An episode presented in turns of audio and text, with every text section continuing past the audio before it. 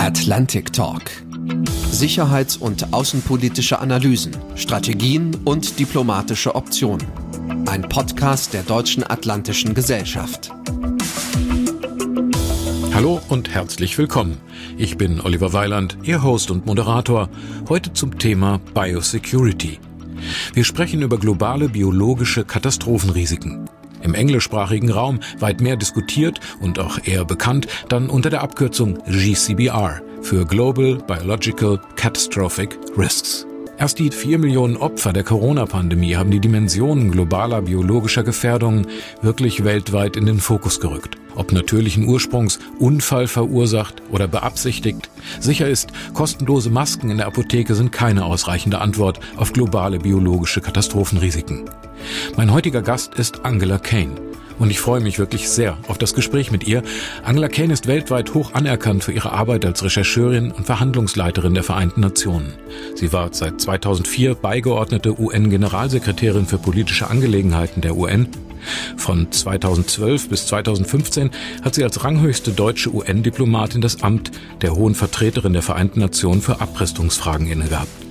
In dieser Funktion hat sie 2013 die bahnbrechende Untersuchung des mutmaßlichen Einsatzes chemischer Waffen in Syrien geleitet.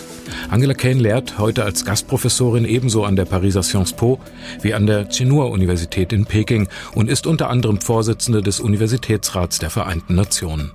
Im Moment dieses Gesprächs erreiche ich sie in Wien sozusagen zwischen Umzugskisten, denn sie beginnt in wenigen Wochen als Samnan Distinguished Fellow bei der renommierten Nuclear Threat Initiative NTI in Washington DC eine neue Tätigkeit und zwar im Schwerpunktbereich globaler Biosecurity. Herzlich willkommen und herzlichen Dank für Ihre im Moment wohl besonders knappe Zeit. Herzlich willkommen, Angela Kane. Vielen Dank, Herr Weiler. Ich freue mich, hier zu sein. Frau Kane, Bio, das habe ich in der Schule so gelernt, heißt erstmal das Leben, das es zu schützen gilt. Bio umfasst aber eben auch tödliche Dimensionen des Lebens, tödliche Organismen. Wie definieren Sie Biosecurity? Das ist nicht so äh, einfach zu beantworten, denn ich meine, wie Sie wissen, gibt es eine Überprüfungskonferenz für die biologischen Waffen und selbst in dieser Konferenz, die bereits Mitte der 70er Jahre angenommen wurde, ist diese biologische Waffe nicht definiert. Und das ist eigentlich sehr ungewöhnlich, denn normalerweise fängt man ja damit an. Was will man eigentlich verbieten? Und deswegen muss man es erst definieren, bevor man sagen kann, das muss verboten werden. Das Problem dabei ist, dass man ein sogenanntes Dual-Use-Issue hat. Das heißt, man kann es zweiseitig verwenden. Zum einen können biologische Erreger sicherlich für wertvolle gesundheitliche Zwecke eingesetzt mhm. werden oder sie können eben auch tödliche Komponente einer Biowaffe sein sein. Und das finde ich sehr interessant, dass man also das nicht getrennt hat, sondern man hat eher eben gesagt, wir definieren die Waffen nicht und äh, deswegen ist das in der Konvention auch nicht enthalten. Ja, trotzdem gibt es bestimmte Stoffe, Materialien, Lebensformen, man spricht auch von Agenzien, die ebenso gefährlich sind. Ich habe mal von einem dreckigen Dutzend gehört. Können Sie ein paar beschreiben, was sind die schlimmsten Stoffe, von denen wir überhaupt reden? Naja, es gibt verschiedene. Ich meine, es gibt Milzbrand, es gibt Viren. Ich meine, es ist eigentlich alles, was etwas infizieren kann, was über einen größeren Spektrum beziehungsweise über eine größere Bevölkerungswelle hinübergeht. Diese Biowaffen, die sieht man heutzutage als ziemlich exotisch an. Was sind das eigentlich? Aber auf der anderen Seite, wenn Sie sich das überlegen und wenn Sie in die Geschichte tauchen, dann sehen Sie, die gibt's ja schon seit Jahrhunderten. Also ich meine, im Mittelalter, da hat man äh, Leichen über die Stadtmauer geworfen, wenn die mit der Pest infiziert waren oder zum Beispiel Beispiel auch gegen amerikanische Inder. Da wurden so infizierte Wolldecken, die mit dem Pockenvirus infiziert waren, die wurden praktisch dagegen eingesetzt. Und was eigentlich den Durchbruch gegeben hat, äh, ist, dass im 19. Jahrhundert wurden ja rasante Fortschritte in der Biologie und der Forschung gemacht. Und da gab es zum ersten Mal die Möglichkeit, im 19. Jahrhundert, ich glaube, das war Robert Koch sogar, der das äh, erfunden hat, dass man Bakterien züchten konnte. Und da war die Schranke gesunken, dass man gesagt hat, aha, das passt ja sehr gut, das kann man ja auch für militärische Zwecke verwenden. Damit hat es eigentlich angefangen. Ja, dann kamen solche Sachen wie Milzbrand und so. Gibt es heute irgendeine Liste der äh, Gefahrenkategorien für diese Dinge? Ja, das ist eben das große Problem. Die gibt es eigentlich nicht. Also ich meine, es ist ja so, dass in vielen Laboratorien, wie ich schon sagte, werden ja auch Bakterien und Viren behandelt und gezüchtet, möchte ich fast sagen, nicht für militärische Zwecke, sondern eben für gute Zwecke, für Zwecke, die der hm. Gesundheit dienlich sind. Aber auf der anderen Seite, das Problem ist, es gibt zwar verschiedene Kategorien, das heißt, die Laboratorien, die damit arbeiten, die sind auf verschiedenen Stufen eingestuft. Also die, die höchste Erregungsstufe, gefährliche und so weiter und weniger gefährlich. Das ist zwar richtig, aber es gibt keine richtige Übersicht davon, wer macht das alles, wo sind diese ganzen Laboratorien und manche Länder sind eben auch so, dass sie diese Informationen nicht preisgeben wollen. Und das ist in dieser Biowaffenkonvention Konvention äh, ist das nicht enthalten, dass das zwingend ist, dass es mitgeteilt werden muss. Das kann mitgeteilt werden, aber das muss nicht sein. Und das ist eben das große Problem, dass in dieser Konvention sehr viele Lücken sind und Unklarheiten, die man eigentlich nie ausgemerzt hat. Das geht schon seit über 55 Jahren so. Frau Kane, Pestbakterien, Pockenviren oder biologische Gifte wie das Rizin. All das sind Stoffe, die als Waffen eingesetzt werden. Daneben gibt es aber ja auch biologische Gefahren, die man auf einen natürlichen Ursprung oder einen Laborunfall zurückführen muss.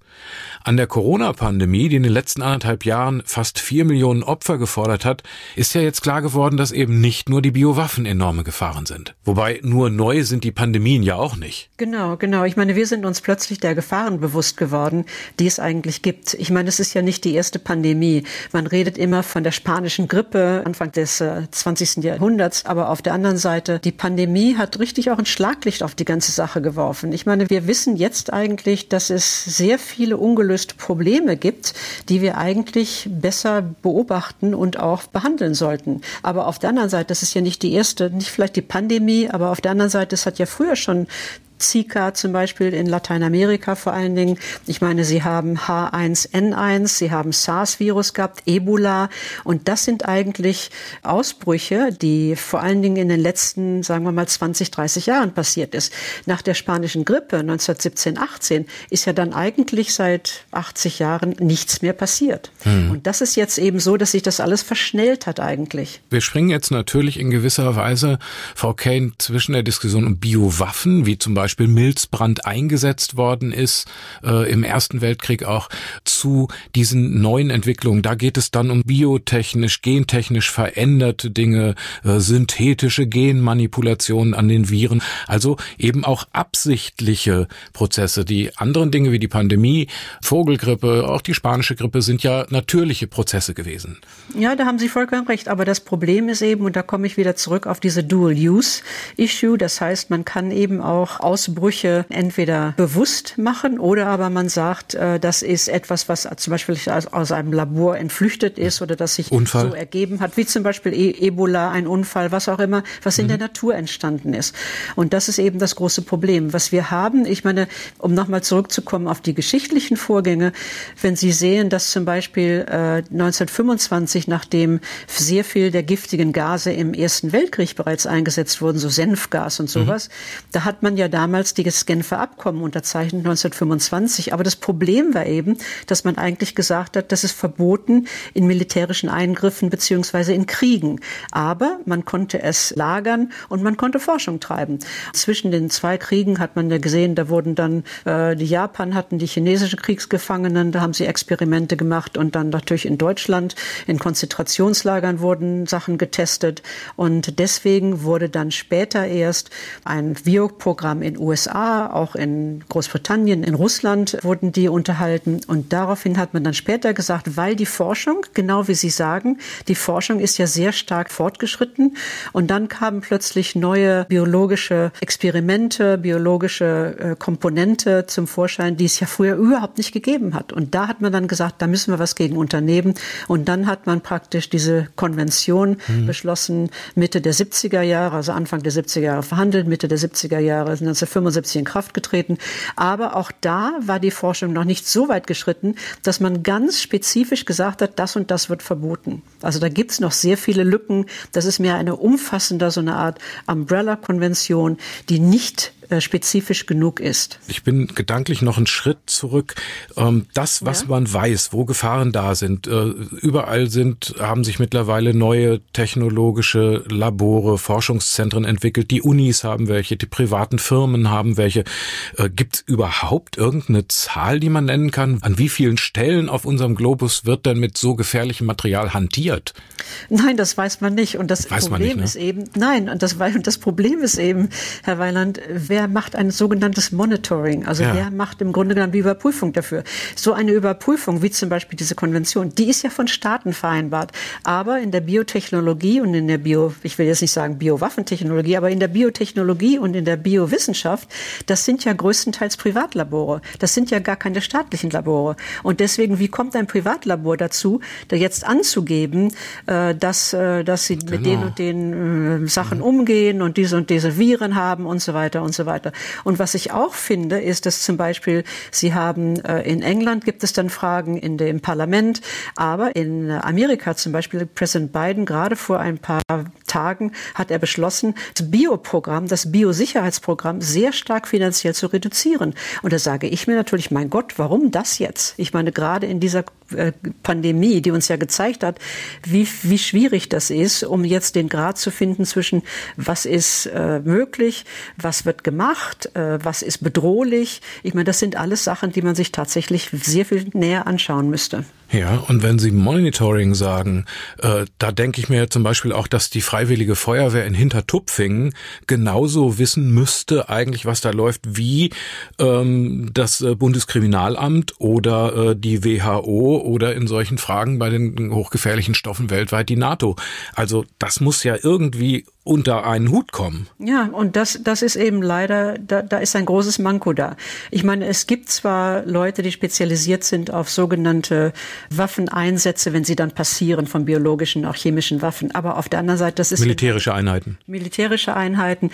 Es gibt auch äh, einzelne Wissenschaftler, die darauf trainiert sind. Es gibt verschiedene Kurse, die das machen. Aber mein Gott, das ist ja nur eine Handvoll von Personen. Das ist ja nicht irgendwie koordiniert.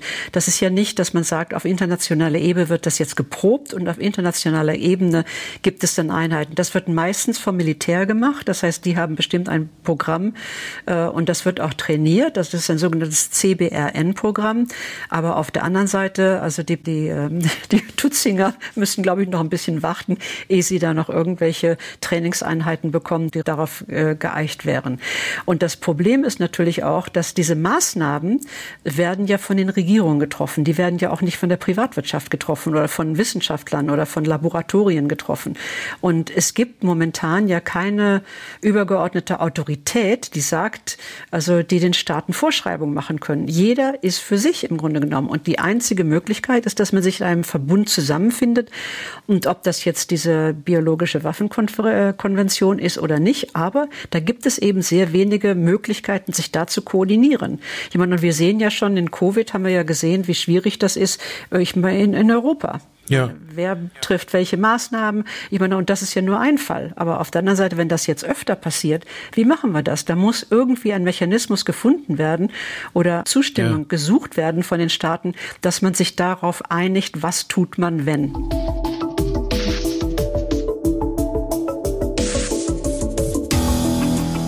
Es wird ja intensiv äh, versucht, auch jetzt sowohl vom Ursprung als auch dann die systemischen Defizite, wie es sich immer weiter und schlimmer hat entwickeln können mit der Pandemie, aufzuarbeiten.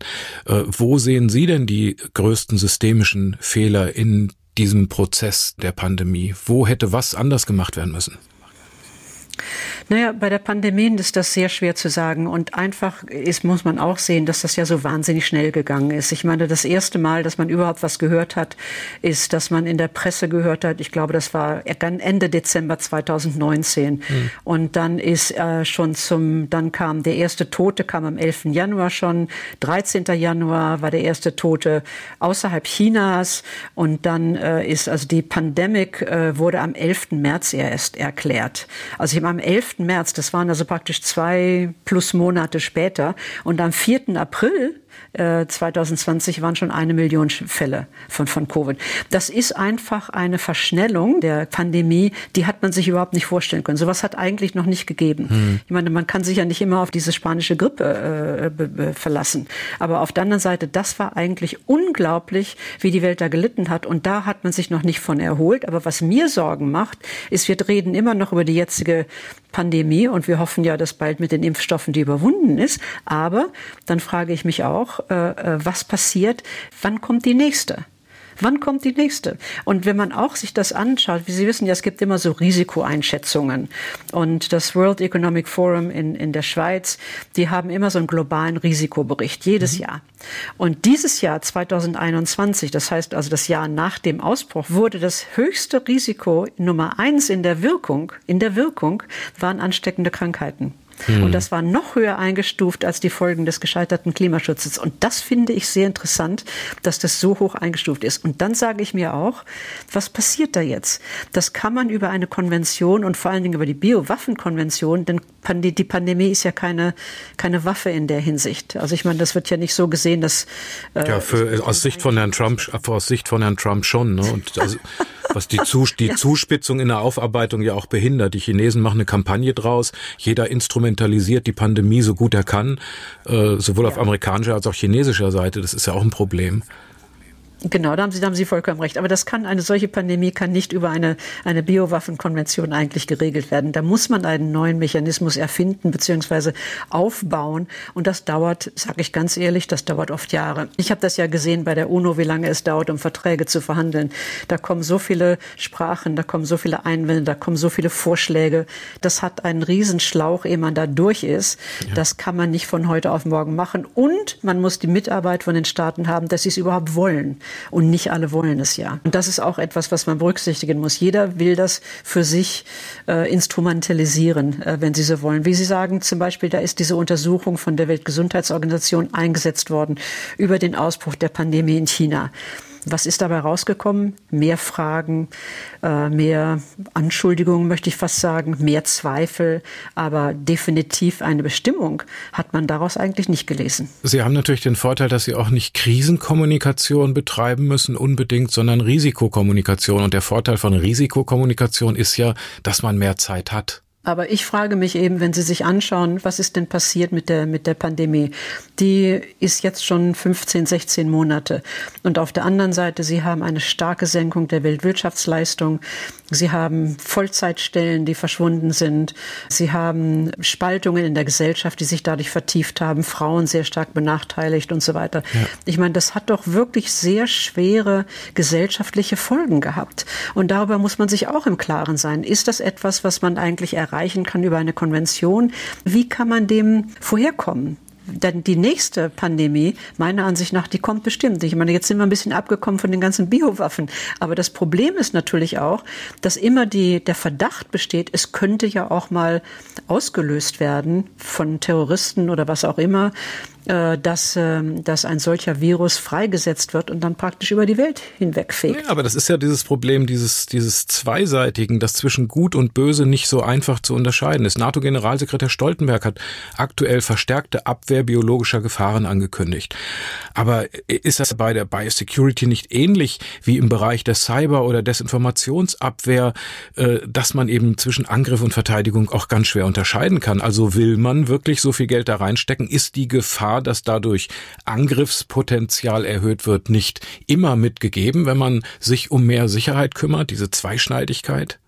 Da haben Sie recht, Herr Walland, aber ich würde einen Schritt zurückgehen. Wir müssen mehr Transparenz in die ganze Sache bringen. Das ist meiner Ansicht nach wirklich wichtig. Denn die Transparenz, das heißt, wie viele Labore gibt es, mit welchen Stoffen äh, handeln die, beziehungsweise mit welchen Stoffen haben sie zu tun? Gibt es verschiedene Austauschmechanismen mit mhm. anderen, äh, mit anderen äh, Ländern? Äh, wie ist das geregelt? Was sind die äh, Vorschriften, wenn ein solches Labor Experimente macht? Wie ist die Ausbildung? Gibt es da einen Austausch von verschiedenen äh, wissenschaftlichen Mitarbeitern? Oder was. Da muss mehr Transparenz sein, so dass man weiß, was passiert eigentlich in diesen Labors, was passiert eigentlich in diesen äh, groß angelegten Forschungsinstituten. Da müsste man eigentlich mehr sein. Die, diese biologische Waffenkonvention, die hat sogenannte vertrauensbildende Maßnahmen, haben die beschlossen. Und das war eigentlich so eine Lösung, äh, weil man keine Verifizierung erreichen konnte. Da hatten sich die Amerikaner sehr dagegen gestimmt. Aber ich sage es Ihnen ganz ehrlich, ich meine, die Amerikaner haben sich dagegen gestimmt, weil die dann immer gemeint haben, ja, das könnte ja dann auch zum Beispiel biologische Geheimnisse der Forschung, äh, die könnten dann anderweitig verwertet werden. Ich meine, denken Sie nur an die ganze Forschung auch im Pharmabereich und so weiter. Mhm. Aber auf der anderen Seite gibt es bestimmt viele Länder, die genauso denken, aber die sich hinter Amerika verstecken. Sie brauchen sich ja nicht zu outen, einfach deswegen, weil Amerika das tut.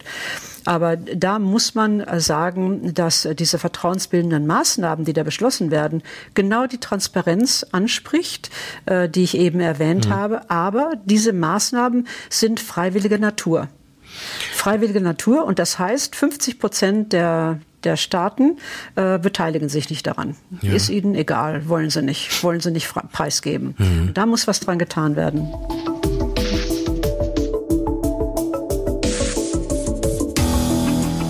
Sie werden in ein paar Wochen bei der Nuclear Threat Initiative NTI anfangen und sich mit all Ihren Erfahrungen und Kontakten für die Stärkung der Biosecurity oder der Reduzierung der biologischen Katastrophenrisiken einsetzen. Was haben Sie so auf dem Zettel stehen? Was sind die wichtigsten Ziele im Governance-Bereich? Welche globalen Normen wollen Sie als erstes erreichen in diesem Bereich? Wir haben jetzt einige schon angesprochen. Gibt es da so eine Roadmap für Sie persönlich? Naja, also ich meine, eine, Roadmap als solches, ich sage es Ihnen ganz ehrlich, ich meine, wie das, wie das abläuft, ist, dass dass ich praktisch ein, ein, ein Projektentwurf eingereicht habe, äh, der momentan äh, dort liegt. Mhm. Und im Grunde genommen, was ich, ich möchte mich auf zwei Sachen konzentrieren. Das erste ist, wie kann man die internationale Koordinierung besser organisieren? Was muss passieren, um das besser zu organisieren? Und es ist momentan so, dass man nicht immer nur kritisieren muss, aber man muss auch Vorschläge machen, was kann besser gemacht werden. Und da gibt es doch einige, äh, einige Ideen.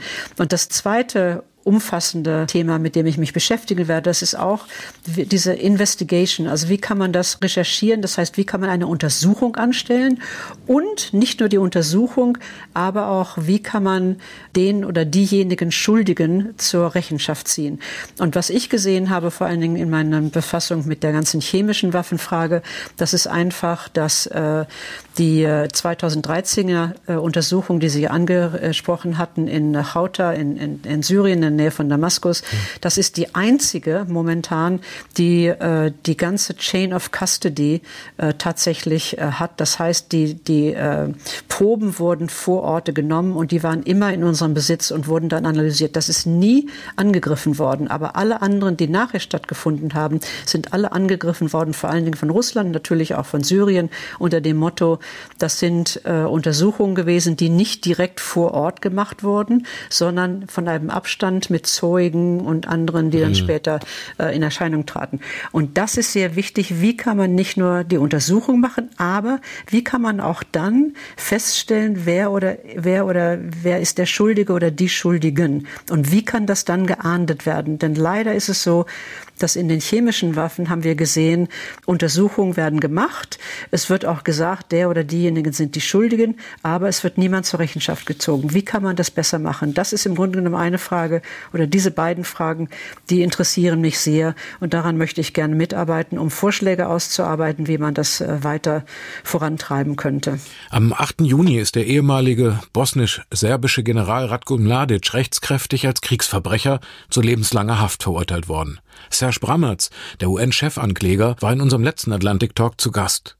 Müssten nicht vielleicht Dutzende von Laborleitern solchen strafgerichtlichen Untersuchungen unterzogen werden, wenn man mal wirklich kontrollieren und gegebenenfalls beweisen könnte, was in den Laboren dieser Erde mit böser Absicht erforscht und vorbereitet wird? Naja, schon, aber ich meine, man muss auch vorher schon mal anfangen. Ich meine, wenn man sich das überlegt, diese Biowaffenkonvention, wie gesagt, die ist über 55 Jahre alt und die ist auch ein bisschen veraltet, möchte ich fast sagen. Aber niemand will sich dran machen, um die jetzt zu überarbeiten und sagen, die müssen wir eigentlich besser ausrüsten. Wenn Sie sich anschauen, was bei der Chemiewaffenkonvention, die ist ja über 20 Jahre später äh, angenommen worden, Da ist das ja ganz anders geregelt. Und äh, da ist also ein Mechanismus festgelegt, mit der die, die Einhaltung des Vertrages kontrolliert wird. Es wird kontrolliert, welche chemischen Waffen abgebaut worden sind, exportiert, verbrannt, was weiß ich. Und mhm. das ist alles sehr viel besser geregelt. Man hat Inspektoren. Diese Biowaffenkonvention, die hat eine Einheit von drei Leuten. Das ist eigentlich eine Verwaltungseinheit, aber keine Spezialisten in der Hinsicht. Und die ist also gar nicht ausgerüstet, um irgendwelche, ja, im Englischen sagt man, to give it Teeth, ich meine, um irgendwelche Forderungen oder, oder Restriktionen einzufordern, die in der Konvention da sind. Können das nicht beißen, ja. Hm. Ja, die nicht beißen, genau. Und, und das ist eben später, in den späteren Konventionen auch zum Beispiel äh, die Verfolgung von, von, äh, von früheren Jugoslawien-Tätern, auch Ruanda. Und der Serge Brametz, der hat ja schon in Hariri im Libanon hat er ja schon untersucht. Also ja. ich meine, das sind alles Tätigkeiten, die sehr, sehr wichtig ist. Aber eine solche Regelung gibt es für Bioforschung und Biowaffen, gibt es nicht. Die besteht nicht. Und das muss ausgearbeitet werden. Meiner Ansicht nach muss man da etwas finden, die auch tatsächlich greift und wo man auch sagen kann, was passiert, wenn wir vermuten, wenn wir vermuten, es könnte äh, eine tödliche Absicht oder es könnte eine, eine äh, kriegerische Absicht oder militärische Absicht dahinter stecken. Aber bleibt die UNO für Sie das richtige Format dafür?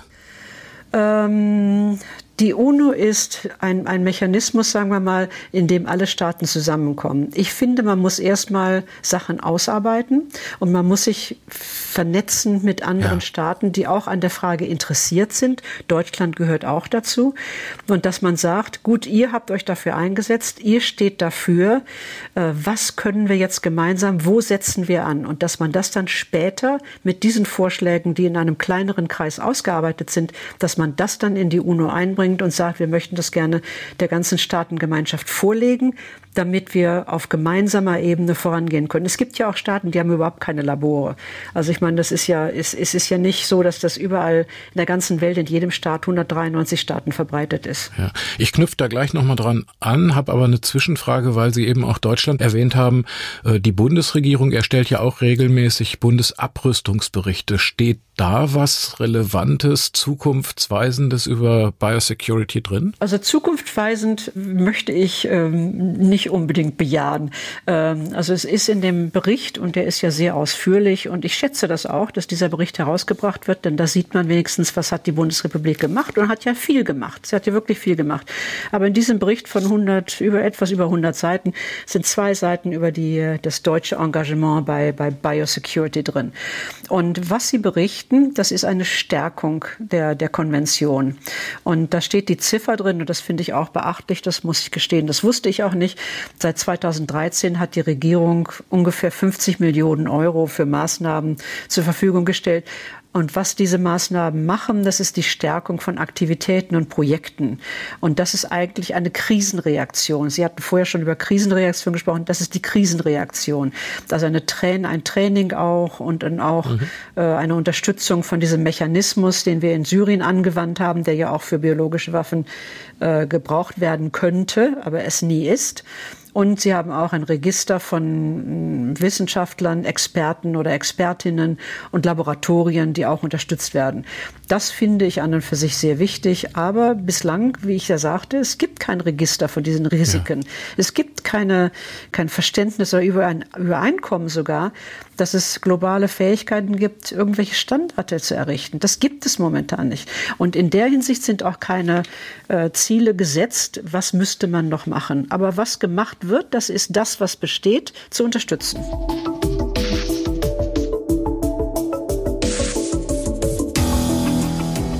Sie selber, Frau Kane, versuchen ja über die NTI, wo es dann demnächst losgeht, ganz stark die Politik und den privaten Sektor in ein Boot zu holen. Jetzt ist die Forschungsindustrie an staatlichen Aufträgen gerade im gut bezahlten Rüstungsbereich ja hochgradig interessiert. Frage also, kann der Privatsektor hier mehr staatliche Kontrolle wollen? Das ist eine gute Frage. Der Sektor hat sehr profitiert auch von den jüngsten Ereignissen, äh, die äh, hier passiert sind. Aber das gibt auch wieder eine Öffnung, denn das heißt, wenn der Staat der Geldgeber bzw. der Investor ist, dann hat der Staat auch mehr Zusagen über was passieren muss. Und das finde ich auch sehr wichtig. Da muss man auch einen Ansatz machen. Ich meine, ich komme von der UNO, wie Sie wissen, ich habe dort lange Jahre gearbeitet und ich bin immer der Meinung, es ist eine zwischenstaatliche Organisation. Das heißt, man muss erstmal mit den Staaten anfangen. Und dann sieht man, wie geht's weiter. Was wir aber gesehen haben, wenn Sie sich anschauen, was sich in der Welt tut, ob das jetzt Apple, Biosoft, Alibaba oder was auch immer, es gibt ja Firmen, die sind eine Vielfalt äh, von den Geldmitteln, die den Staaten zur Verfügung stehen. Und das ist eben etwas, was wir ja auch nicht kennen. Ich meine, das ist ja, hat es ja 1945, als die UNO gegründet wurde, nicht gegeben. Und äh, das ist aber jetzt so, dass man sagt, wenn wir die, die Privatindustrie völlig äh, an der Seite lassen, dann ist es vielleicht gar nicht möglich, irgendwelche Abkommen äh, zu vereinbaren, die tatsächlich auch greifen und die dann auch halten. Ja, ich lese mal ein Zitat von der Homepage der NTI vor. Sie hält fest, dass der technologische Fortschritt, billigere DNA-Synthese und ein weit verbreiteter Zugang zu Geneditierungswerkzeugen einem breiten Spektrum von Akteuren ermöglicht haben, biologische Wirkstoffe und Systeme zu manipulieren. Und jetzt? Diese wissenschaftlichen Fortschritte übersteigen die Fähigkeit der nationalen Regierungen, eine wirksame Aufsicht zu gewährleisten und zwingen die technische Gemeinschaft, sich selbst zu regieren. Das führt zu einem uneinheitlichen Fleckenteppich von Sicherheits- und Schutzmaßnahmen in den verschiedensten Einrichtungen, Ländern und Regionen. Das ist eine katastrophale Zustandsbeschreibung. Ja, na, das ist, das ist leider so. Ich meine, überlegen Sie sich doch mit der ganzen Gentechnologie, was da alles passiert ist. Ich meine, hat da die Regierung, hat da die Regierung tatsächlich eingegriffen? Ich meine, da sind dann verschiedene Sequenzen äh, herausgefunden. Ich meine, und wie gesagt, man darf das nicht nur im Schlechten sehen. Es ist ja sehr viel, was sehr hilfreich ist für die menschliche Entwicklung, für die Gesundheit, äh, Erfindung von Medikamenten und so weiter. Also ich meine, man muss, es ist immer ein zweischneidiges Schwert. Und man muss eben nur sagen, lass uns auf der guten Seite bleiben und nicht auf der schlechten Seite. Seite. Und da darf man dann auch nicht zu, es ist genau wie bei der künstlichen Intelligenz. Ich meine, die kann gut sein und die kann furchtbar sein. Aber man darf deswegen nicht Angst haben und sagen, da will ich gar nicht dran rühren. Ich meine, da muss man was bewegen, da muss man anfangen. Und ich finde auch, und deswegen habe ich das auch angenommen, weil ich meine, dass der Anlass der Pandemie, des Covid uns jetzt zum Überlegen gebracht hat, was ist eigentlich wichtig in der Welt? Was müssen wir beachten? Worum geht es uns eigentlich? Wir können eine solche Pandemie uns nicht nochmal erlauben. Und sie ist ja noch gar nicht vorbei. Und das ist etwas, wo man ansetzen muss, dass man jetzt vertrauen muss, dass man sagt, wir haben alle darunter gelitten. Lass uns doch mal nachdenken, wie machen wir das denn? In der UNO und auch in anderen sagt man immer dieses Building Back Better. Also nächstes Mal machen wir es anders. Aber was mir immer fehlt, das ist der Ansatz, ja, was machen wir denn anders? Was heißt denn das eigentlich? Und da muss man sagen, da braucht man konkrete Vorschläge, wie man das macht. Und das finde ich spannend, dass man sagt, darum will man sich kümmern. Man muss einen Ansatz machen. Es gibt wenige Leute, die sich momentan damit befassen. Alle sagen katastrophal, globales Risiko und so weiter. Aber wo ist der Ansatz, dass man dazu etwas macht, was auch tatsächlich umgesetzt werden könnte, wenn der Wille zur Mitarbeit besteht? Der Respekt in der Welt, den Sie persönlich auch genießen, äh, auch dass Sie sowohl in Peking als in Europa, in den Vereinigten Staaten Lehrtätigkeiten haben. Wem trauen Sie denn von den großen Mächten am meisten Bewegung in dieser Sache zum Positiven zu? Ui, das ist schwierig. Ähm, ich sag's Ihnen, ich meine, vor ein paar Jahren hätte ich noch gesagt, vor ein paar Jahren vor Trump hätte ich noch gesagt, die USA. Aber auf der anderen Seite äh, muss ich gestehen, dass die USA im Moment in der gesellschaftspolitisch so gespalten ist, dass es schwer sein wird, um tatsächlich strenge eingreifende Maßnahmen durchzupuschen. Ich habe große Hoffnung, dass Europa sich in der Hinsicht weiterentwickelt und sagt, wir wollen als Europa, nicht individuelle Staaten, aber als Europa, wir haben immer äh, Normen aufrechterhalten, wir haben immer Menschenrechte aufrechterhalten, wir wollen etwas bewegen, das zum Gute der Welt ist.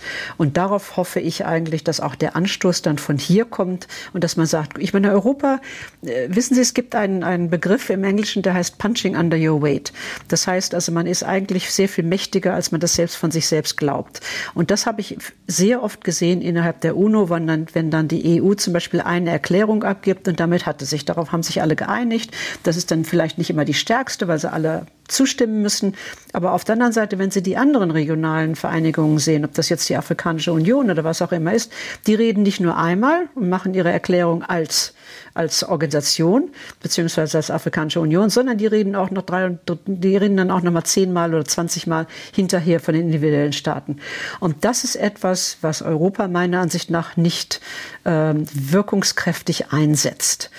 Europa ist sehr geachtet und eben auch als Vorbild. Und das ist eine Vorbildfunktion, die ich meine, könnte man auch ausnutzen für eine solche, für einen solchen Einsatz, dass man sagt, was gibt es hier? Europa finanziert auch sehr viel von diesem Training. Wie gesagt, Amerika hat gerade gestrichen, ich glaube, es sind 45 Millionen, die daraus gehen aus dem Budget. Das ist viel. Da muss man dranbleiben, dass man sagt, mit diesen Staaten kann ich arbeiten und dann geht man zu den nächsten und sagt, hier, das haben wir ausgearbeitet und was, das muss man halt mit, mit Networking und so weiter und mit Konsultationen und an Türen klopfen und ans Telefon hängen oder besuchen, was auch immer möglich ist. Da muss man für werben. Das ist einfach das. Man muss man für werben. Und das muss jemand tun und das müssen Leute tun. Das kann ja nicht nur eine Person sein, die zusammenarbeiten, aber die eine gewisse Vision haben, was man verwirklichen könnte. Haben Sie in den NGOs für diese Ziele äh, Ansprechpartner? Also die Bedeutung der Öffentlichkeit und der NGOs für solche Dinge, wie hoch schätzen Sie die ein?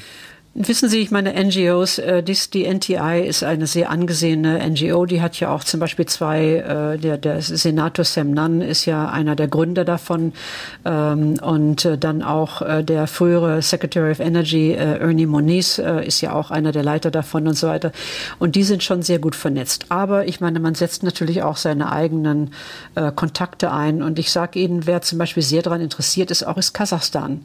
Äh, Kasachstan ist sehr daran interessiert, auch diese ganze ganze Biosache voranzutreiben. Die haben einen Vorschlag gemacht in der UNO, äh, wo sie gesagt haben, das könnte man errichten. Ich meine, die wollen das dann unter dem Sicherheitsrat machen. Damit bin ich nicht einverstanden. Ich habe mit denen schon geredet. Ich habe denen auch Vorschläge geschickt, wie man das anders machen kann. Aber ich meine, da habe ich, bin ich auch sehr gut vernetzt in, in Kasachstan. Und man fängt halt mit ein paar von den Ländern an, erstmal, wo man meint, sie können das vorantreiben. B, da hat man gute Kontakte. Und dann findet man so peu à peu raus, wie ist denn eigentlich die Diskussion zwischen den Staaten? Ist das hier in der Biokonvention? Der, die, die haben ja eine Fünfjahres-Überprüfungskonferenz, also alle fünf Jahre. Die ist jetzt verschoben auf 2022 wegen Covid, also nächstes Jahr. Das ist auch eine Chance, dass man im Vorhinein äh, dieser Konferenz nochmal versucht, was zu bewegen. Ich glaube nicht, dass die Antwort in der Biowaffenkonvention liegt. Die ist zu zerspalten.